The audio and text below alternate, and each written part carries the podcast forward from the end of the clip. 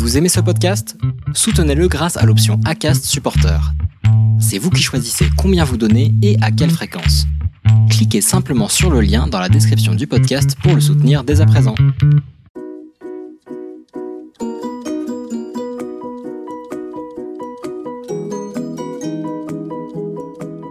Bonjour et bienvenue dans Purpose Info, le rendez-vous de la raison d'être.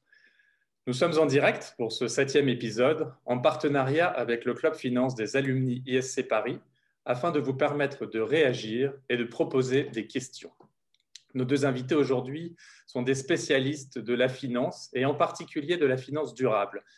Philippe Zawati est le directeur général de Mirova, une filiale de Natixis devenue société à mission et certifiée Bicorp. Il est aussi fondateur et président du think tank Osons le progrès. Auteur de plusieurs publications dans le domaine de la socio-économie du développement durable, le professeur Beat Bergenmeyer enseigne l'économie politique à l'Université de Genève en Suisse. Son dernier ouvrage s'intitule Finance verte, marketing ou révolution. Un très grand merci à vous deux d'avoir accepté de venir échanger dans mon émission Purpose Info.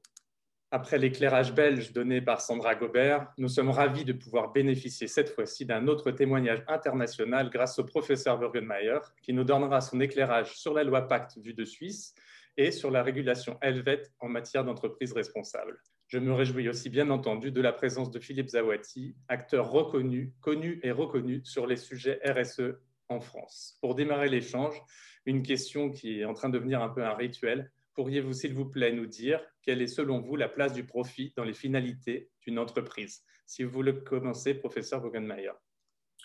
Je veux bien.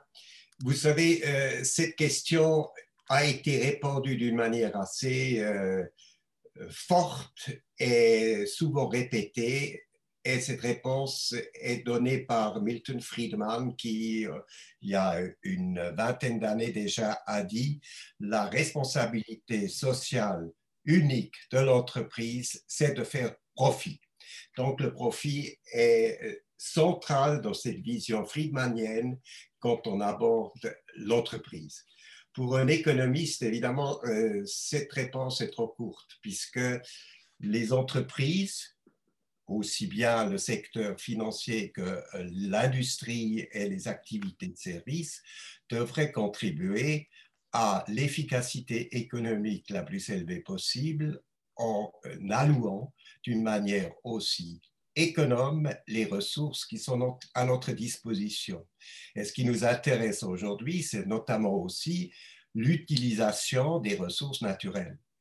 Donc, dans cette vision un peu économiste euh, du long terme, plus dans l'optique de l'intérêt général et moins dans l'optique étriquée d'une entreprise, il ne s'agit pas du tout de mettre le profit au centre de l'univers de l'entreprise. Le profit ne devient qu'un moyen pour atteindre la meilleure usage des ressources productives.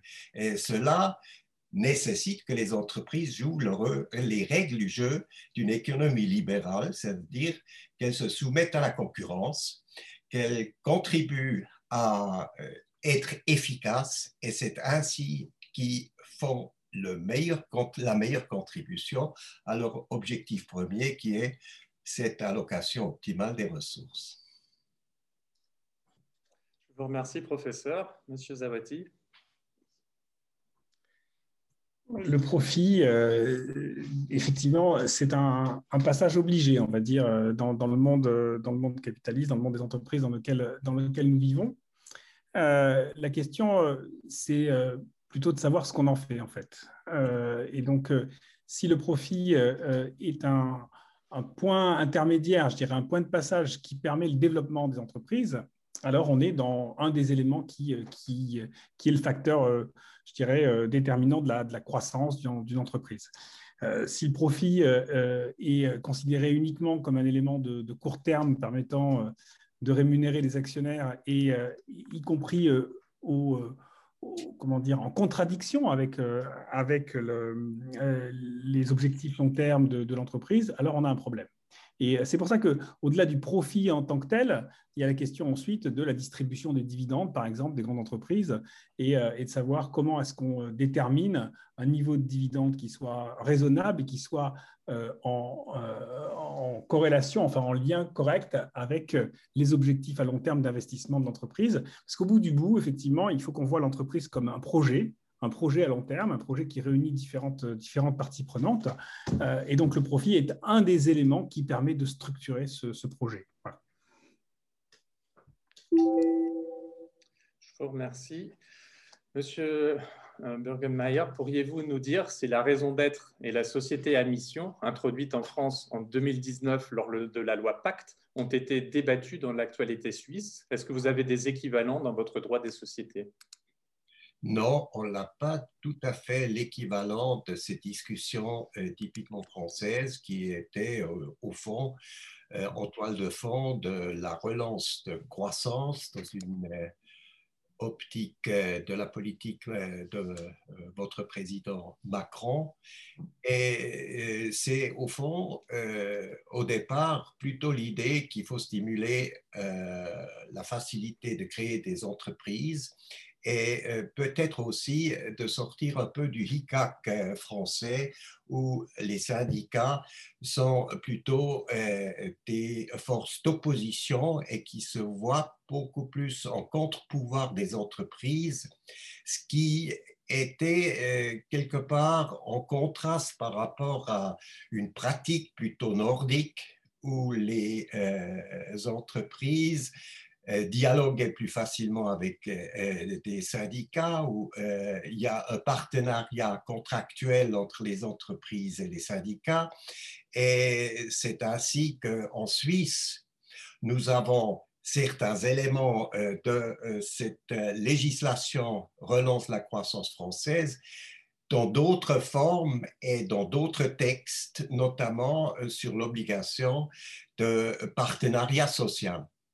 Et je comprends le pacte plutôt dans le sens d'aller vers une dose plus marquée d'un approchement euh, des pratiques euh, nordiques en matière de collaboration entre partenariats sociaux en France.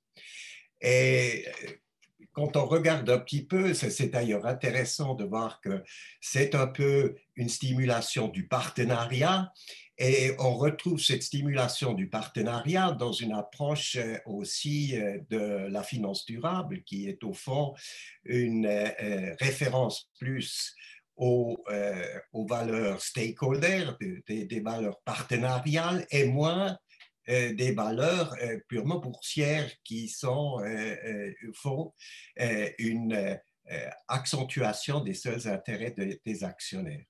Alors en Suisse, les, éléments qui sont dans, la loi Pacte sont euh, donc euh, d'une part le partenariat social dans la loi du travail, mais vous avez aussi des participations aux bénéfices euh, sous forme euh, notamment de distribution des, actions selon les modalités précisées. C'est ce que est aussi sur c'est une initiative aussi au sein de la loi PAC. Et vous avez en plus une forme de d'épargne forcée qui est liée à euh, tous euh, les euh, plans d'épargne pour les assurances vieillesse. Là aussi, on est un peu différent à la France. Le système de vieillesse en Suisse a trois piliers qui laissent plus de place à l'épargne. D'une part, ce qu'on appelle bien sûr le premier euh, pilier qui est la sécurité sociale comme en France, auquel s'ajoute un élément que vous connaissez aussi en France, mais d'une manière un peu différente. C'est le deuxième pilier, c'est au fond une obligation d'avoir une assurance complémentaire qui est sur une capitalisation. Et c'est ce deuxième pilier qui a donné lieu à l'essor des euh, épargnants institutionnels. C'est les caisses de retraite qui sont devenus aujourd'hui les, les acteurs les plus puissants qui exigent une finance durable. Et puis enfin, le troisième pilier, c'est l'épargne personnelle forcée qui est facilitée par, par une subvention fiscale. Donc, l'édifice de l'épargne, l'édifice de collaborer pour faciliter la création d'entreprises, repose sur une autre philosophie et n'est pas tout à fait comparable à celle qui existe en France. Est-ce que c'était un peu compliqué, c'était un peu trop long ou ça vous convient comme réponse? C'est parfait. C'est très intéressant d'avoir un éclairage international. On est très très proche et pourtant on n'a pas toujours euh, l'opportunité de comparer les, pratiques et je trouve ça extrêmement dommage. Donc euh, je suis ravi. Je suis sûr que nos. Et je peux vous ajouter que l'initiative euh, de, française avec cette loi Pacte, ça me plaît beaucoup puisque ça renforce effectivement des, éléments qui peuvent aider à dynamiser l'économie, aider à créer des entreprises, à mieux se parler au sein des entreprises pour mieux partager aussi les bénéfices avec des formes de participation que le législateur français essaye maintenant incité par cette loi, euh, et, cette loi est relativement récente, hein, date de 2019 si je ne m'abuse, les mises en, application, les premières sont en train de venir. Euh, je pense que si c'est fait, si c'est appliqué avec euh, bonne gouvernance, ça va apporter quelque chose qui est certainement très très utile et stimulant pour l'économie française. Merci, professeur. Et je pense que c'est la transition parfaite.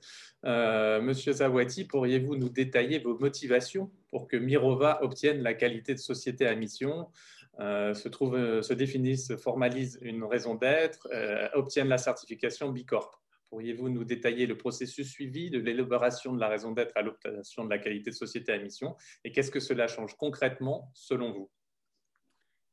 Alors d'abord, peut-être pour euh, rebondir sur euh, ce qui vient d'être dit, euh, je, suis d'accord sur le fait qu'on part d'un point de départ différent en France avec des relations entre syndicats de salariés et, monde économique qui est assez conflictuel. la loi Pacte va, quand même nettement au-delà hein, de, cette, relation uniquement entre les, salariés et les actionnaires ou les patrons. Euh, alors certes, dans le comité de mission, on, a l'obligation d'avoir au moins un salarié, mais, euh, euh, mais c'est un des éléments, une des parties prenantes, et l'objectif, c'est quand même vraiment d'élargir ce comité de mission à l'ensemble des parties prenantes de l'entreprise. C'est-à-dire que non seulement évidemment salariés et actionnaires, mais aussi les fournisseurs, les clients, le monde académique, les communautés, les pouvoirs publics, enfin l'ensemble des, des parties prenantes avec lesquelles l'entreprise a, à dialoguer. Alors, euh, évidemment, nous, on est euh, très, très euh, contents et ravis de cette évolution de, la loi Pacte pour plusieurs raisons. D'abord parce que, en, tant qu'investisseur responsable, on a, depuis le début, nous, on a créé Mirova il y a sept ans, depuis le début, développé l'idée que l'investissement responsable ne pouvait pas euh, se euh, désintéresser du, euh, du, rôle fondamental de l'entreprise, c'est-à-dire et discuter de qu'est-ce que c'est qu'une entreprise et quel est son rôle dans la société. Et que fondamentalement, être un investisseur responsable, c'était investir dans des entreprises qui se souciaient de l'intérêt général, qui se souciaient du bien public et qui ne se considéraient pas comme des éléments complètement extérieurs à, à ce qui se passait dans, dans le reste de la société. Et de la même façon que la finance responsable est une finance qui ne se considère pas uniquement comme un, outil euh, neutre d'allocation d'actifs euh, assez mécanique qui optimise la rentabilité euh, versus le risque, mais comme un acteur de, l'économie qu'on veut fabriquer demain. Donc ça, c'était très important. Et d'ailleurs, on a d'emblée considéré qu'il fallait introduire ces éléments-là dans nos politiques de vote, dans nos politiques d'engagement, euh, donc dans la façon dont on, interagit avec les entreprises, et puis euh, sur aussi la recherche académique autour de, autour de ces sujets-là. Et donc, euh, depuis cinq ans, on a, dès le démarrage, en fait, on a été un soutien important de la chaire qui a été développée par l'école des mines avec Romain, Romain Norma Actuel et, et, Blanche Grestin. Et, donc, on a soutenu tous leurs travaux, y compris les travaux du du cercle des Bernardins autour de cette notion de l'entreprise et, et, ses parties prenantes. Euh, donc, assez naturellement, euh, comme c'est finalement un message que nous, en tant qu'investisseurs, on passe aux entreprises, on s'est dit que la meilleure façon de le tester, c'était de se l'appliquer à soi-même. Et euh, c'est la raison pour laquelle on a décidé de, devenir société à mission. On, l'est depuis le mois de novembre, donc on a été l'une des, on va dire, des 50 premières entreprises à être société à mission. Il y en, avait 80 à la fin de l'année dernière. au dernier comptage, je crois qu'il y a environ 150 entreprises qui sont, euh, qui sont sociétés à mission aujourd'hui, donc euh, il y a une croissance assez forte. Euh, mais, mais ça reste évidemment un, peu, un petit nombre, avec surtout des petites et moyennes entreprises, avec quelques exceptions notables que vous connaissez, dont on reparlera peut-être, notamment Rocher, Danone. Donc, on a décidé aussi de, de, faire en même temps les deux, processus, donc société à mission et, certification Bicorp, euh, parce qu'il y a des liens entre les deux, même si ce sont deux, problématiques assez différentes. Euh, Bicorp est un, est un label, euh, et donc Bicorp consiste à répondre à un questionnaire à 200 questions et à être noté sur ces 200 questions. Donc c'est très vertueux, ça permet de réellement travailler sur l'ensemble des axes de responsabilité de l'entreprise, mais ça ne change pas fondamentalement la gouvernance. Il n'y a pas d'éléments qui, qui, changent fondamentalement la gouvernance. La société d'admission, elle, effectivement, permet de modifier la gouvernance euh, en, rajoutant un deuxième organe de, de, gouvernance au sein de, l'entreprise, euh, puisque donc à, côté du board, on a maintenant un comité de mission. Alors c'était particulièrement intéressant. Euh, alors, je crois qu'il y a une des questions qui se pose, c'est que cette, cette, société à mission et ce type de gouvernance-là va avoir des implications extrêmement différentes selon le point de départ, selon la structure de l'entreprise. C'est-à-dire que, évidemment, quand on, quand on est Danone, par exemple, euh, et qu'on euh, n'a pas un seul actionnaire qui dépasse 2% du capital, euh, on, a une structure actionnariale extrêmement éclatée, très, très, très, très dépendante du fonctionnement des marchés financiers. Ce n'est pas la même chose que Mirova, qui a un actionnariat extrêmement stable, puisqu'on est 90% Natixis, 10% les collaborateurs. et donc, du coup, si vous voulez, voilà, la discussion avec l'actionnaire est assez simple à, mettre en place, il n'y en a qu'un seul. Et donc, du coup, euh, euh, c'était aussi assez intéressant pour nous parce que le, conseil d'administration de Mirova avant euh, Société à Mission, c'est un conseil d'administration dans lequel il n'y a que des représentants de l'actionnaire. Donc, c'est un conseil d'administration complètement 100% Natixis ou groupe Natixis.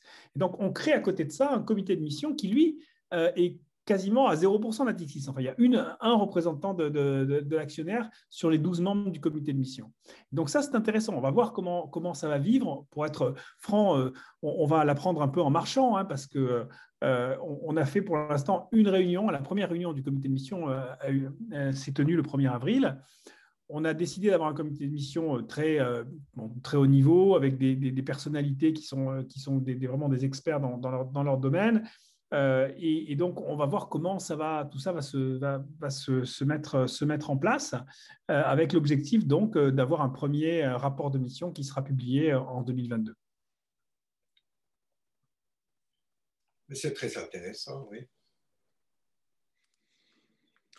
Je vous remercie les deux. On va pas essayer de rentrer euh, maintenant encore plus dans le cœur euh, du sujet qui nous réunit aujourd'hui. J'aimerais à présent que vous m'expliquiez ce qui, selon vous, différencie la finance durable de la finance euh, traditionnelle, qui de toute façon est amenée à évoluer.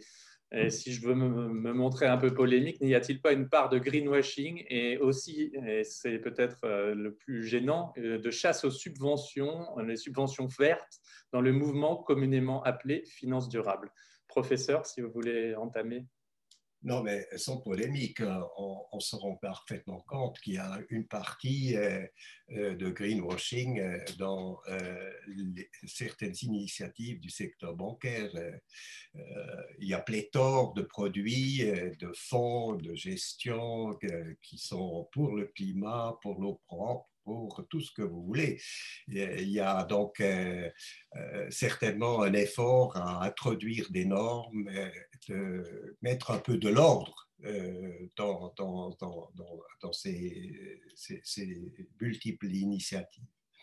Mais avant de, parler de, finances euh, vertes ou durables, il faudrait se mettre d'accord sur, au fond, les caractéristiques de la finance traditionnelle, parce que il y a quand même, pour ne pas faire long, trois fonctions et toutes les fonctions ne s'y prêtent pas forcément à faire le lien avec euh, un nouveau modèle d'affaires en finance. Euh, traditionnellement, la, finance a trois fonctions. C'est assurer euh, le trafic de paiement. C'est presque un, service public, si vous voulez, délégué à des banques.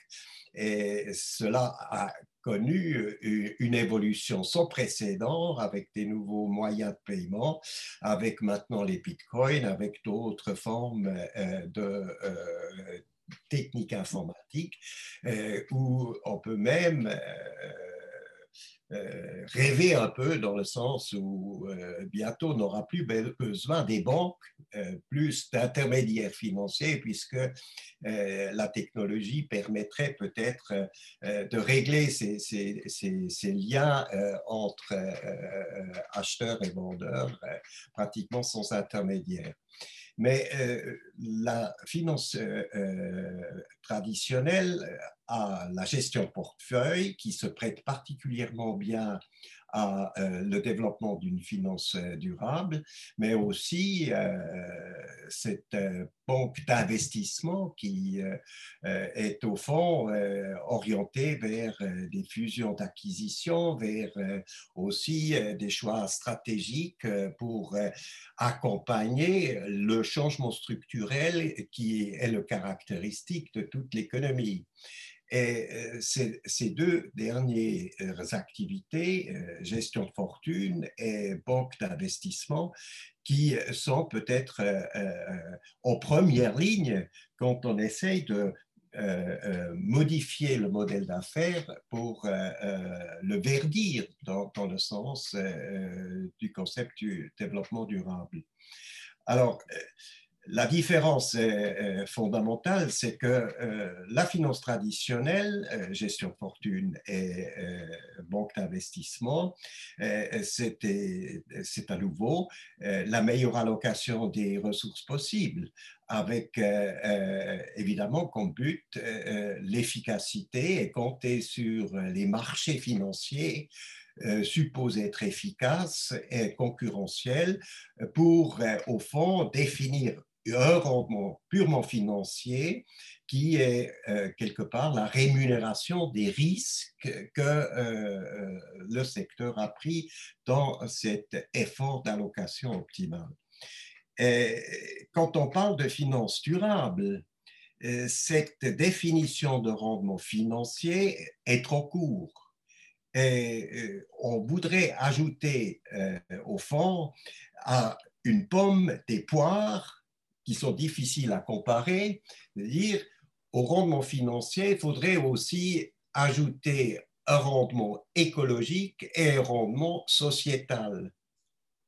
Vous voyez très bien la difficulté conceptuelle, euh, c'est effectivement de trouver une expression qui euh, crée un dénominateur commun pour réunir ces trois dimensions du développement durable, rendement financier, rendement écologique et rendement sociétal sous une seule forme capable d'être opérationnelle.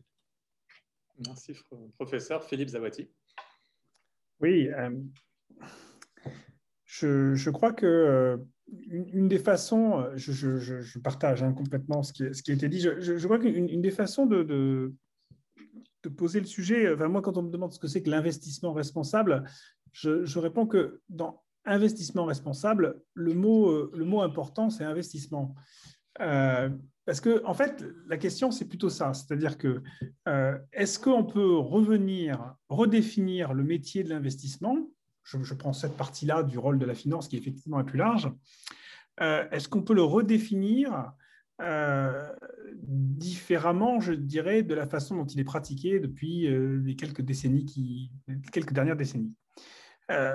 Si, on définit l'investissement comme une relation de confiance entre des prêteurs et des porteurs de projets, on voit bien qu'on on est dans, quelque chose qui, fondamentalement, est quelque chose de long terme. donc, on, a d'un côté des porteurs de projets qui, qui peuvent créer une entreprise, qui peuvent avoir des projets d'infrastructure, qui peuvent avoir des projets associatifs, économie sociale et solidaire ou autres, enfin différents types de projets. Puis on a des, des financeurs. Ce qui s'est passé euh, ces dernières décennies, c'est que cette, idée même de la confiance entre euh, le financeur et le financé a complètement disparu. En tout cas, le, fonctionnement des marchés s'est positionné entre les deux et fait qu'aujourd'hui, quand on investit dans, euh, dans une obligation, une action, on n'investit plus dans une entreprise, on investit dans un concept, je dirais, complètement théorique qui est euh, l'action cotée en bourse. Donc l'action cotée en bourse est un concept. Euh, ce concept-là a un prix. Euh, ce concept-là a un prix qui bouge.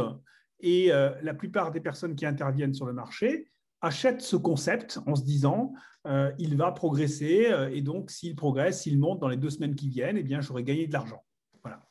Euh, et, ça, c'est complètement déconnecté de la confiance. Ça ne veut pas dire que, la, personne qui, qui réalise cette opération-là fait confiance en l'entreprise, en ses dirigeants, en quoi que ce soit puisque la, raison même de la croissance de la valeur pendant les deux semaines ou trois semaines qui viennent peut être complètement décorrélée, puisque ça peut, provenir de, de différentes euh, autres sources, autres facteurs exogènes, ça peut être complètement décorrélé de cette qualité intrinsèque de, l'entreprise. C'est ça, hein, je crois que déjà, je, pense que euh, ça, c'est quand même l'élément fondamental. Pour moi, euh, au-delà des aspects environnementaux et sociaux, on commence souvent par, présenter la finance durable en parlant des aspects environnementaux et sociaux. moi, pour moi, c'est un, élément quasiment de, second ordre, euh, c'est euh, plutôt se dire, OK, d'abord dans un premier temps, je veux faire confiance. Si je veux faire confiance, le deuxième élément fondamental, c'est ce que j'ai mentionné tout à l'heure, c'est euh, la notion de neutralité de la finance. Euh, la notion de neutralité de la finance, qui est générale, ce que, ce va vous dire, la, ce que va vous dire la théorie, c'est la finance est un outil complètement neutre, c'est-à-dire qu'elle est là pour allouer euh, de façon optimale les, ressources, et donc euh, à partir du moment où elle est neutre, c'est pas de la finance que viendront les, les, les, innovations, le changement de stratégie, la lutte contre le changement climatique, ce genre d'éléments-là puisque la finance, elle est là pour s'adapter à l'évolution de l'économie réelle. C'est-à-dire que euh, le financier euh, neutre va vous dire, mais moi, j'ai aucun problème à financer les énergies renouvelables, etc., ou à financer des projets qui, ont, qui, euh, qui, sont, positifs pour la biodiversité. Venez me les présenter, s'ils sont rentables, je vais les financer. Moi, personnellement, je n'ai pas de rôle pour réorienter ou pour choisir ou pour donner des, éléments principaux là-dessus. Bon parce que je suis neutre, parce que mon, action n'a pas d'impact direct sur ce qui se passe derrière.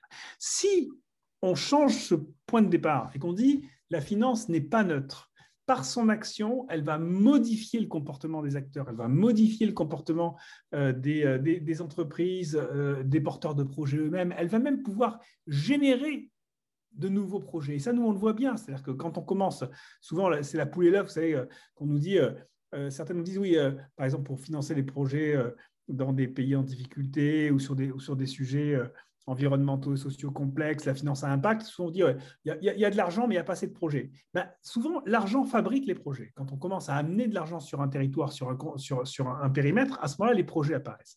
Donc, si on dit que la finance n'est pas neutre et qu'elle a un impact à faire bouger en fait le fonctionnement de, l'économie, alors ça implique d'emblée, euh, en, retour, une responsabilité pour les acteurs financiers.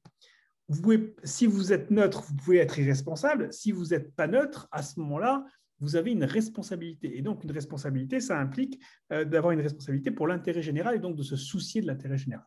Et donc, on ne peut plus déconnecter la finance de l'intérêt général. Donc, première idée, l'idée de confiance. Deuxième idée, l'idée de non-neutralité et donc de, euh, de connexion euh, euh, avec, avec l'intérêt général. Une fois qu'on a dit ça, à ce moment-là, on peut introduire les, éléments environnementaux et sociaux parce que ces éléments environnementaux et sociaux deviennent simplement des éléments d'intention en fait de la part de, de, de l'investisseur. C'est-à-dire que si je suis investisseur que je dis que mon objectif, c'est de faire confiance à des projets, et que je me dis je ne suis pas neutre et que je peux donc faire évoluer le monde et donc créer le monde qui va, qui va advenir, alors je peux avoir une intention. mon intention, ça peut être effectivement ben, que le monde y soit meilleur, qu'il y ait moins de changements climatiques, qu'il y ait plus d'enfants qui, qui, aillent à l'école, qu'il y ait une égalité entre les hommes et les femmes, et ainsi de suite, et ainsi de suite. Voilà, la, façon dont, je pense qu'on peut reconstruire les choses et du coup euh, euh, sortir effectivement de, de, ce, de, ce, dilemme et de ce questionnement permanent euh, entre profit versus responsabilité, rendement contre, contre impact. C'est peut-être intéressant de reprendre juste un peu l'histoire sans, sans, être long. Euh, ça vient d'où euh, cette idée d'investissement socialement responsable? Bien sûr, il y a un fondement euh, tout à fait religieux. Au départ, c'était les Mormons aux États-Unis qui ont introduit quelques comportements, règles éthiques en matière de placement d'argent. Et évidemment, c'était des thèmes tabous, pas d'alcool, pas de commerce de sexe, pas d'armement. Et euh, dans cette logique-là, on n'a qu'à ajouter aussi euh, pas d'activité qui euh, a des intérêts, puisque ça c'est contre toute l'idée exprimée par le Coran. Et vous pouvez aussi continuer à dire alors pas d'activité polluante. Donc, euh, vous élargissez au fond une exigence morale euh, de l'investisseur qui a euh, des exigences particulières et les banquiers s'ajustent à toutes les situations possibles et imaginables. Après tout, pour eux aussi, le client est roi. Et s'il y a des institutionnels aujourd'hui qui euh, cherchent des placements euh, dans l'esprit du développement durable, ils vont évidemment offrir des euh, produits de placement qui répondent à ce genre de critères.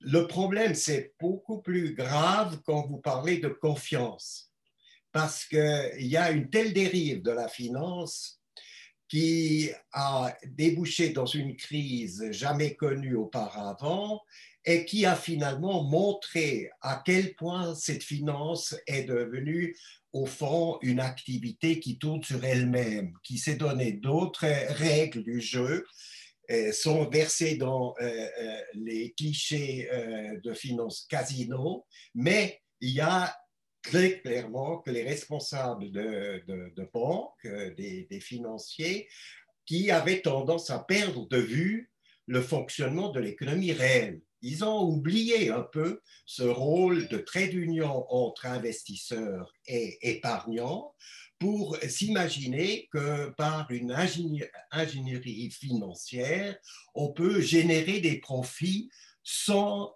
tenir compte, au fond, de euh, euh, cette exigence d'allocative et, surtout sans tenir compte euh, l'évolution de l'économie réelle.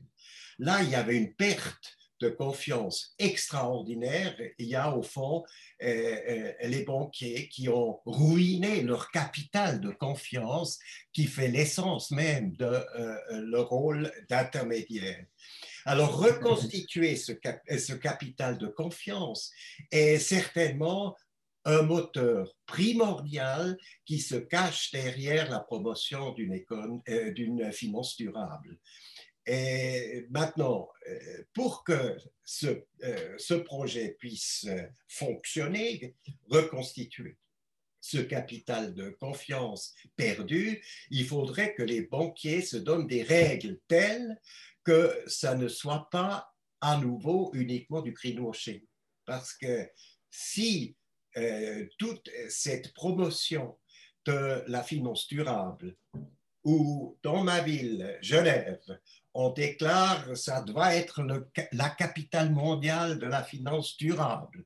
Je pense que d'autres endroits euh, ont aussi des ambitions aussi euh, poussées que cela il faudrait que euh, si euh, vous avez cet objectif et vous avez une boîte noire où vous écrivez finance durable dessus, il faudrait vraiment mettre énormément d'efforts pour que cela soit vraiment du durable à l'intérieur.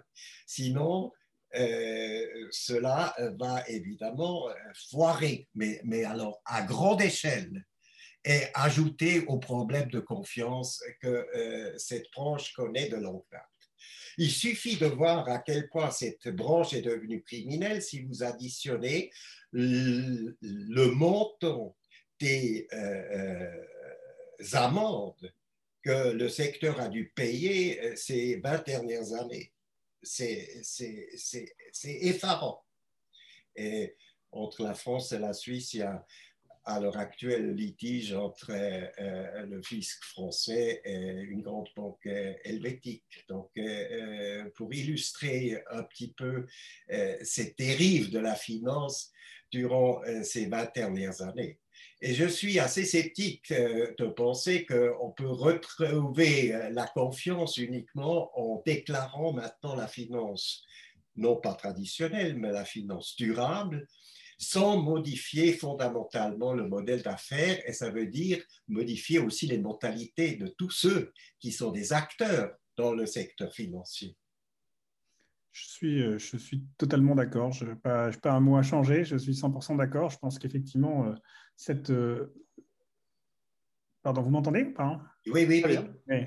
je pense que cette recréation de la confiance est, est, compliquée, n'est vraiment pas facile à, à recréer. Euh, euh, et, d'autant plus que, euh, je dirais, les acteurs traditionnels sont en train de s'y mettre évidemment sous la pression du marché et, d'un certain nombre d'investisseurs institutionnels, notamment, comme vous citiez, des caisses de retraite, d'autres investisseurs de ce type-là. mais ce qui me frappe, c'est que ces gros acteurs traditionnels sont, capables de, vous dire aujourd'hui, moi j'ai 5% euh, euh, de finances durables dans mes actifs, ou 10%, ou 20%, euh, mhm. comme si on pouvait être 20% vertueux. ça n'a absolument aucun sens. j'en fais un peu, j'en fais un peu parce qu'on m'en demande. Il y a des gens qui veulent ça, donc j'en fais un petit peu.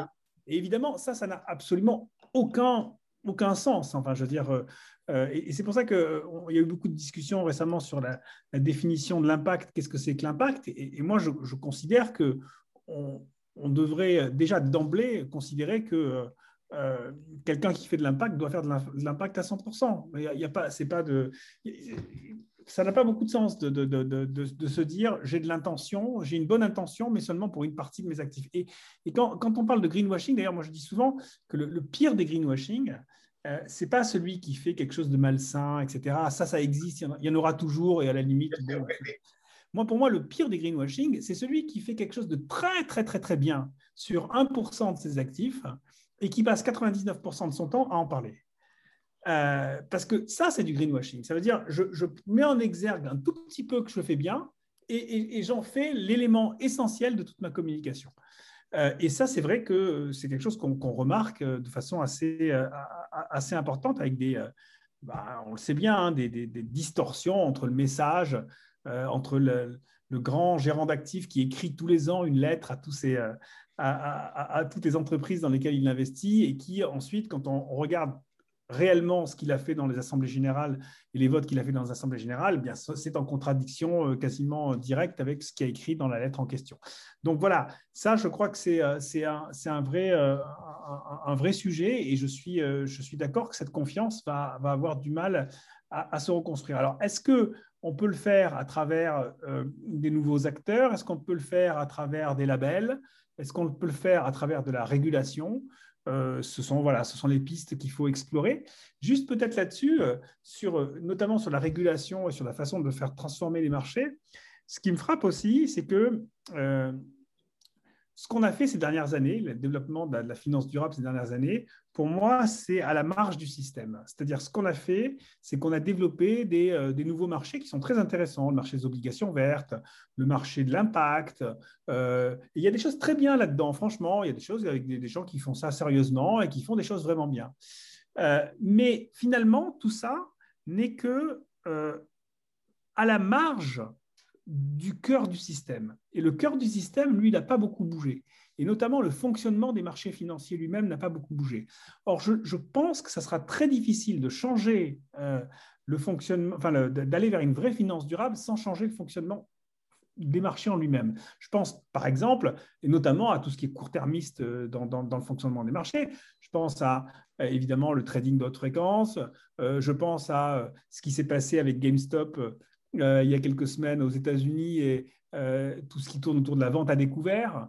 La vente à découvert, c'est un objet assez extraordinaire. C'est on, vend quelque chose que l'on n'a pas. Hein, euh, donc ça, ça n'existe pas dans le monde réel. En finance, ça existe. Bon, on, emprunte quelque chose et puis on le vend.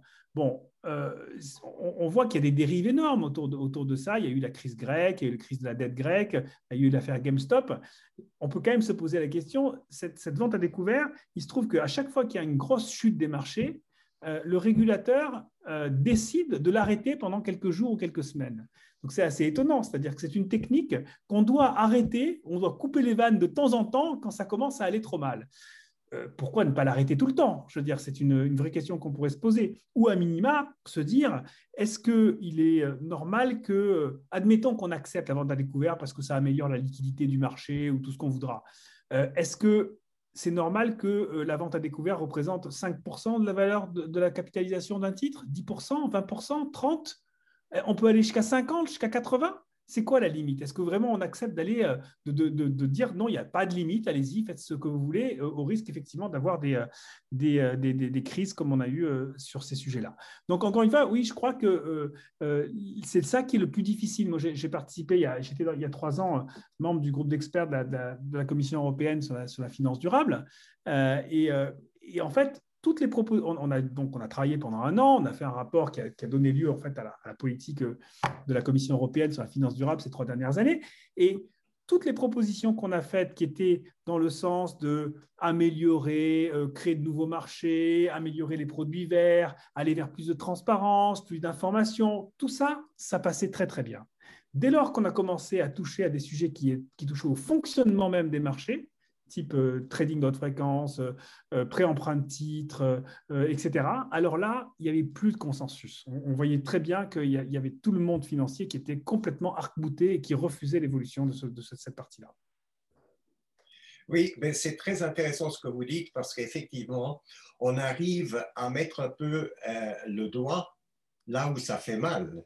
Dire aussi longtemps qu'on euh, commence à dire oui, on peut introduire un nouveau fonds de placement qui répond à des critères euh, de, durabilité, on crée des euh, fonds indexés où on prend que des entreprises innovantes dans le domaine de la technologie verte, notamment des énergies renouvelables, je pense que les choses vont relativement facilement, même si euh, il y a là aussi euh, des précautions à prendre. Il faut que euh, la sélection des entreprises soit faite d'une manière compétente et par des agences de notation qui sont indépendantes des financiers, pas qu'il y ait un petit peu des conflits d'intérêts qui, évidemment, peuvent aussi gêner le résultat. Mais tout ça, c'est faisable. Il y a des techniques que vous connaissez c'est de euh, prendre des évaluations euh, de premier de classe. Dans chaque euh, branche, on peut choisir les entreprises qui font le moins mal et on peut constituer des, univers de placement, des univers qui sont, somme doute, défendables. Mais le, le fonctionnement des banques est, évidemment beaucoup plus difficile à euh, euh, orienter vers euh, des objectifs de durabilité. à, qui profite le crime après tout? Jusqu'à présent, euh, la finance a connu des dérives. Vous en avez cité une qui est le high-speed trading, qui est au fond euh, à haute fréquence. vous videz complètement de sens l'idée du capitalisme que l'actionnaire est copropriétaire de l'entreprise et en tant que copropriétaire de l'entreprise, il assume une responsabilité du bon fonctionnement de l'entreprise. Quelqu'un qui, en fraction de seconde, change en permanence euh, euh, par des achats et ventes ses titres, n'assume absolument aucun rôle d'entrepreneur dans le sens traditionnel du terme, où quelqu'un est physiquement là pour assumer les responsabilités de gestion. Donc c'est complètement dilué et pour revenir à ces notions fondamentales qui assument les responsabilités de l'économie réelle, il faudrait un changement de mentalité beaucoup plus profonde dans la finance elle-même. Alors euh, là, euh, évidemment, on, tourne vers le, euh, législateur. Il était beaucoup plus préoccupé pour éviter qu'il y a que le système monétaire international s'effondre. On était quand même menacé d'un tel effondrement, c'est concentrer sur euh, la liquidité, rétablir la confiance entre les différents acteurs financiers euh, à l'intérieur de la branche. Elle n'est toujours pas tout à fait euh, assurée à l'heure actuelle, est beaucoup plus intéressé à limiter un peu ce danger de trop grand pour faire faillite qui finalement laisse euh, la euh, euh, perte aux contribuables et les bénéfices aux privés, et finalement beaucoup plus intéressé à réduire l'effet levier, cet endettement colossal qui permet au fond des, des, des, affaires à découvert. Alors, le législateur a été aussi très en souci euh, pour l'économie dans son ensemble, la perte d'emploi, euh, les euh, conséquences indirectes de la crise financière sur une crise économique généralisée, était assez content d'avoir réussi le pire par une activité extrêmement généreuse des banques centrales et n'a pas eu le temps de réfléchir sur une transformation de la finance selon des règles qui imposent un nouveau modèle d'affaires dans l'esprit du développement durable. Ben, ça voudrait dire qu'on accepte enfin que le marché n'est pas efficace, ce que les financiers continuent à penser, peut-être euh, affirmé toujours avec beaucoup d'aplomb, mais qu'il y a échec de marché quand on parle de protection de l'environnement. Et pour les économistes, il y a des concepts, c'est-à-dire que toute la pollution, tous les effets négatifs de toute activité économique sur l'environnement, ce sont des effets externes qui doivent, au fond, euh, euh, euh, être pris en charge et on appelle ça des coûts sociaux. Et aussi longtemps que dans les entreprises et dans la finance, on ne tient compte que des coûts privés, il n'y aura pas de changement fondamental. Et comment est-ce qu'on transforme ces coûts sociaux en coûts intégrés dans les entreprises? Eh ben, Il n'y a pas... Euh, euh, énormément de possibilités. C'est relativement simple. Hein. Quand l'État intervient, soit il envoie le gendarme, il interdit, ou il envoie le fisc et il impose. Et les taxes sur le CO2, les euh, manières d'internaliser ces coûts externes dans l'évaluation d'une entreprise, c'est euh, le plus grande difficulté du régulateur à l'heure actuelle.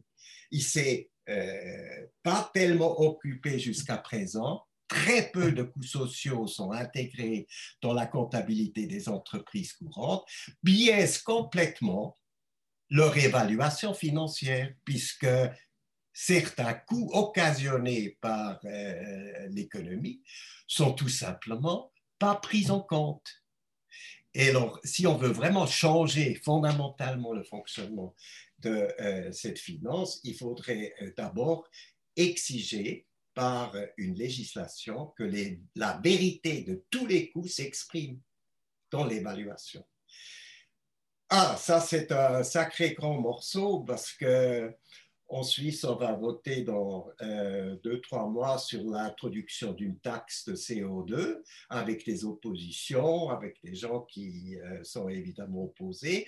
Ces oppositions viennent par des lobbies économiques pas seulement des lobbies euh, financiers. Donc, les résistances viennent de toutes parts.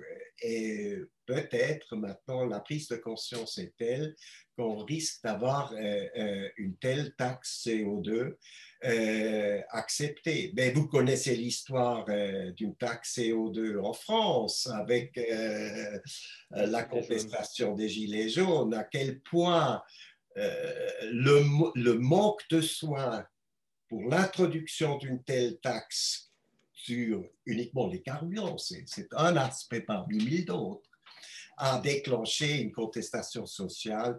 Euh, c'est quand même assez, assez, euh, assez troublante puisque euh, taxer les carburants sans mesure compensatoire pour le social et, sans tenir compte, au fond, des effets dans la, distribution territoriale, vous, vous, devez déclarer forfait. Et vous devez réussir ce genre de projet si vous voulez avancer sur une finance durable. Merci, messieurs. Je, vais reprendre, je vais reprendre avant que vous rendiez caduques toutes mes questions. Et je pense qu'en plus, la, suivante euh, va dans, dans, le sens de ce que vous avez commencé à aborder. Euh, j'enlève celle sur Larry Fink et BlackRock, bien entendu, vu que Philippe Zawati a déjà répondu.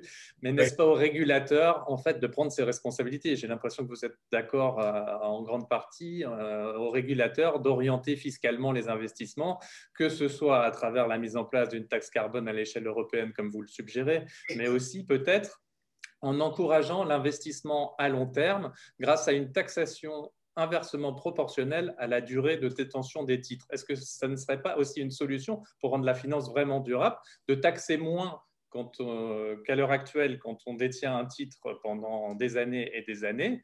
Et par contre, euh, le trading haute fréquence, si on est taxé à 60% euh, dans les, dans les dix premières minutes ou dans les, dans les premiers mois, les premières semaines, est-ce qu'il n'y a pas une piste à creuser?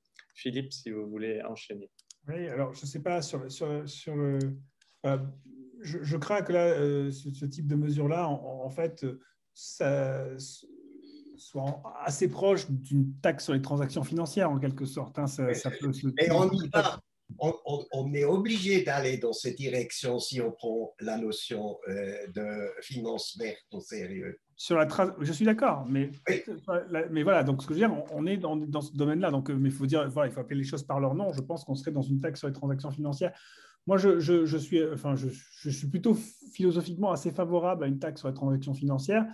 Euh, après, je, comprends, euh, enfin, les, euh, les contraintes que ça impose, et notamment, c'est vrai que c'est extrêmement difficile aujourd'hui de, mettre en place une taxe sur une taxe sur transactions financières euh, sur un périmètre euh, trop restreint. Or, on est sur un peu la même problématique que sur, la, sur le prix du CO2.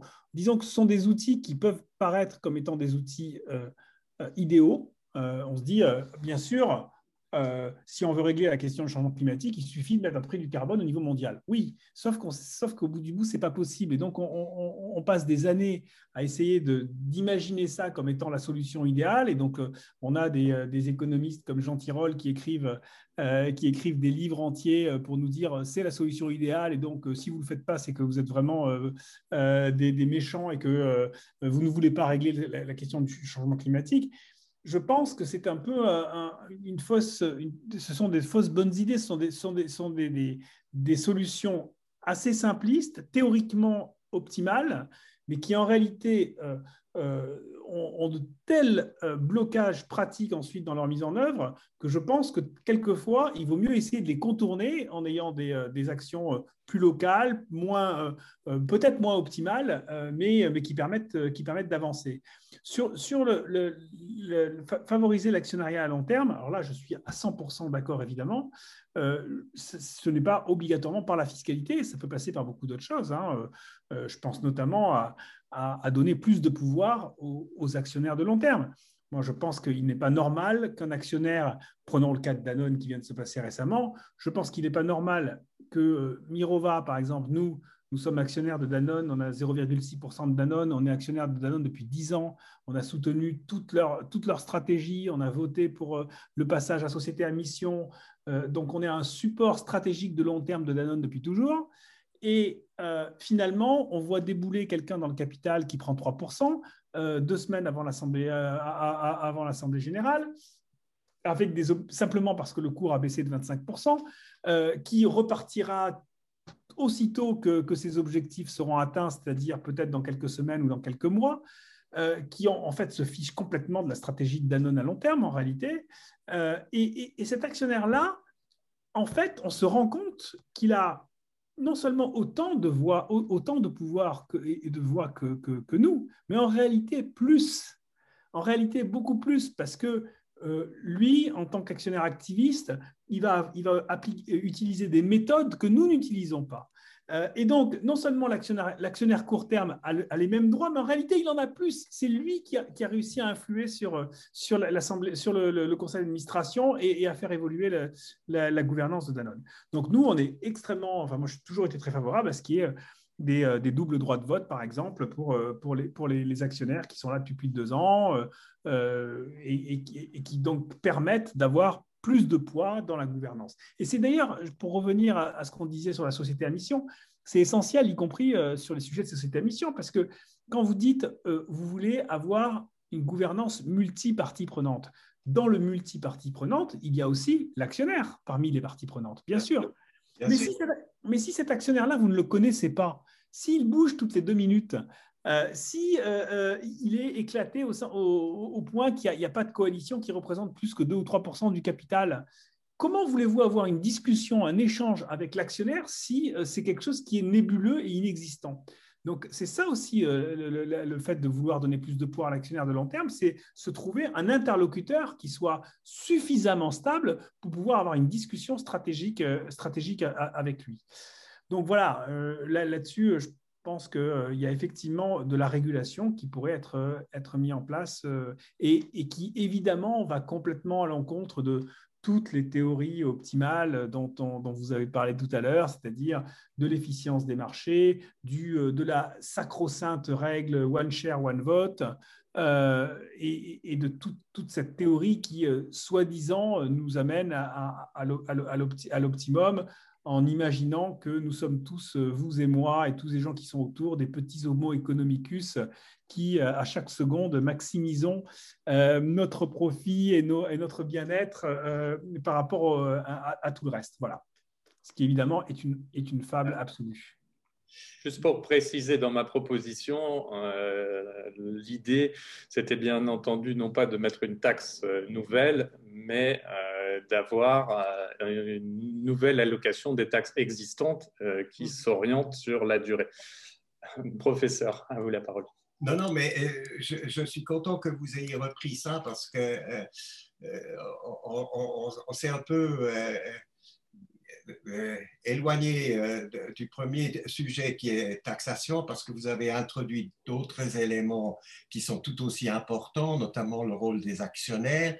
Est-ce qu'on peut serrer un peu ces, deux problèmes et, en suivant votre suggestion de, reprendre un peu sur, sur euh, la taxation?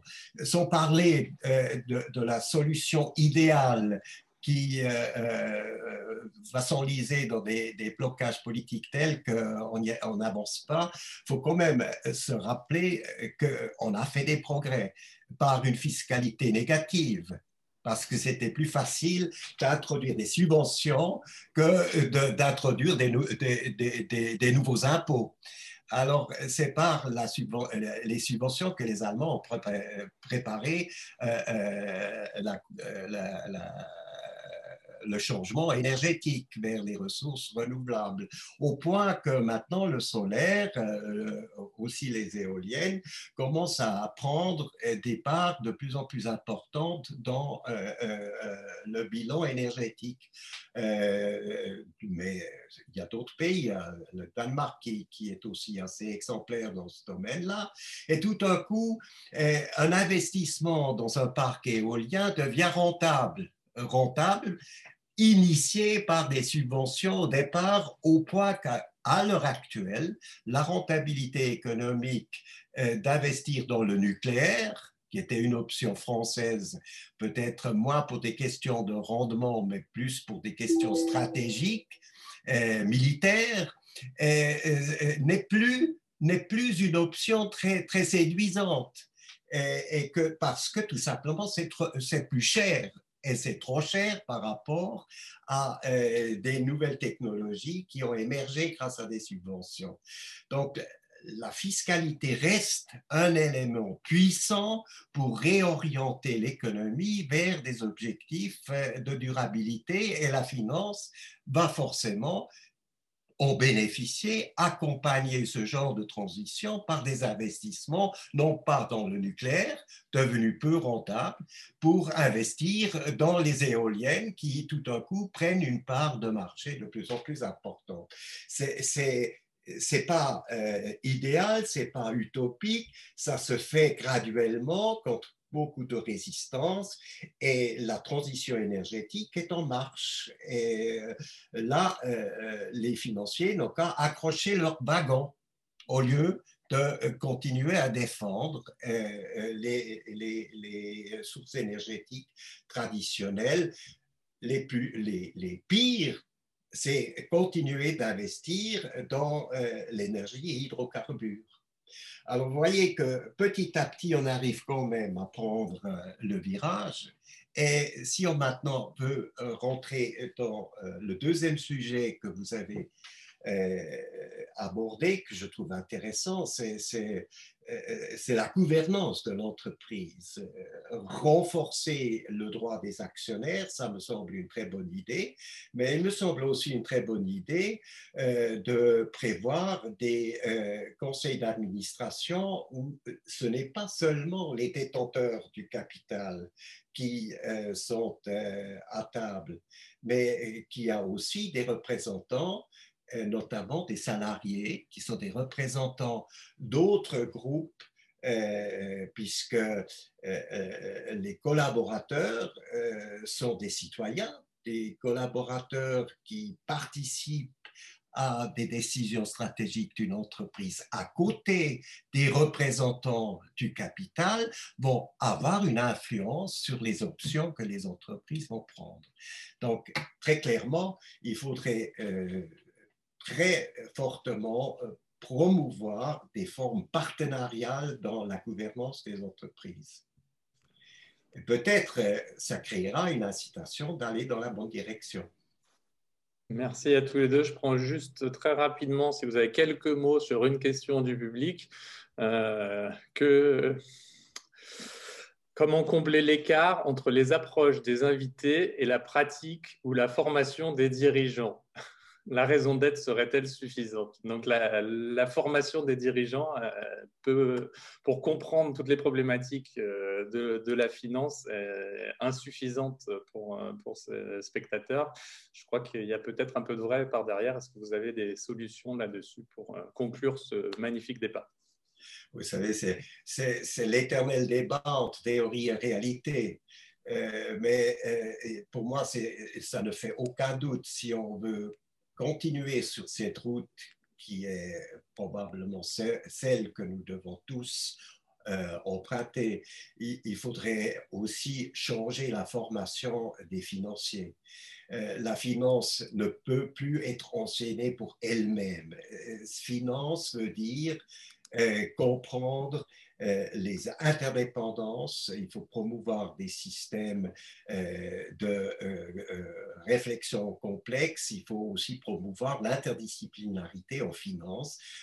Aujourd'hui, on a une formation financière orientée vers l'apprentissage de l'ingénierie financière qui laisse de côté des pans entiers. D'abord, rien la compréhension même sommaire des, grandes articulations de l'économie dans son ensemble et l'insertion de la finance dans euh, cet ensemble-là. Il y a des carences qui proviennent d'une hyperspécialisation et probablement aussi d'une dérive d'ingénieurs. Euh, qui a aussi laissé des traces dans les mentalités des, gens qui dirigent ces, ces, entreprises. Donc, un petit peu de ceste interdisciplinaire dans la formation des financiers ferait du bien. Euh, dans ce système libéral, n'est-ce pas, le monde idéal, c'est que c'est la responsabilité individuelle et c'est l'éthique individuelle qui euh, serait entièrement suffisant. Mais on sait très bien que l'homme est ce qu'il est et il faut de temps à autre des règles soit gendarme, soit le fisc, pour que ça fonctionne comme ça devrait fonctionner. Merci, professeur. Philippe Zawati, vous avez le mot de la fin.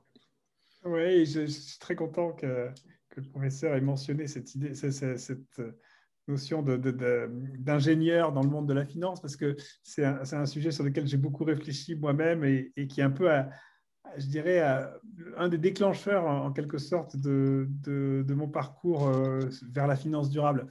J'ai commencé à, travailler dans la finance en, 1990 et je suis l'exemple type de, ce, de ces ingénieurs mathématiciens euh, qui, qui, ont débarqué dans le monde de la finance en se disant on va tout révolutionner, on va mettre des modèles partout et euh, vous allez voir, on va supprimer l'aspect émotionnel euh, qui, qui, est un mauvais facteur au niveau de la, de, la finance. C'est comme ça qu'on présentait les choses à nos investisseurs. Et, euh, et j'ai fait ça pendant longtemps, et, c'est la crise financière de, de 2007-2008 qui m'a fait réfléchir à ça en disant euh, on a peut-être fait fausse route. On a été trop loin dans cette complexification, cette opacité de la finance qui vient de, de tous ces bataillons effectivement d'ingénieurs qui, au lieu d'aller faire des, des ponts et, des, des, ponts, des chaussées, etc., et des, se sont mis à, faire de la finance massivement. Euh, et effectivement, euh, je, je, voilà, je, je crois qu'on a fait un peu fausse route et qu'il faut revenir à, des choses plus, euh, plus saines. Mais ça reste utile. Seulement, absolument. absolument. Ah oui, oui, je ne renie pas ça. Je pense qu'il faut l'utiliser différemment. Il faut juste être conscient des limites de, ce, de cela. Et ça garde son utilité. Absolument. Voilà. Je vous remercie infiniment l'un comme l'autre. Euh, vous avez rendu euh, ce débat absolument passionnant, même quand on n'est pas forcément passionné par la finance euh, à la base, comme c'est peut-être un peu mon cas. Moi, je fais plutôt du marketing, de la stratégie, mais je pensais vraiment intéressant d'avoir d'avoir cette, cette prise de parole, ce débat d'idées, de, de bousculer un peu, un peu les choses. Donc, vous m'avez passionné. Je crois que dans le public, il y avait des réactions positives aussi. Donc, euh, un grand merci à vous. Merci à euh, vous. si euh, ce débat vous a plu, pour les spectateurs, je vous invite à en parler autour de vous, à, à vous abonner à la chaîne YouTube, à liker autant que possible sur les réseaux sociaux. Et je donne rendez-vous à tout le monde le 5 mai à 15h pour le huitième épisode de Purpose Info entre la présidente d'éthique, Sophie de Menton, et le président de PricewaterhouseCoopers France et Maghreb, Bernard Guénier. Encore un immense merci à vous deux.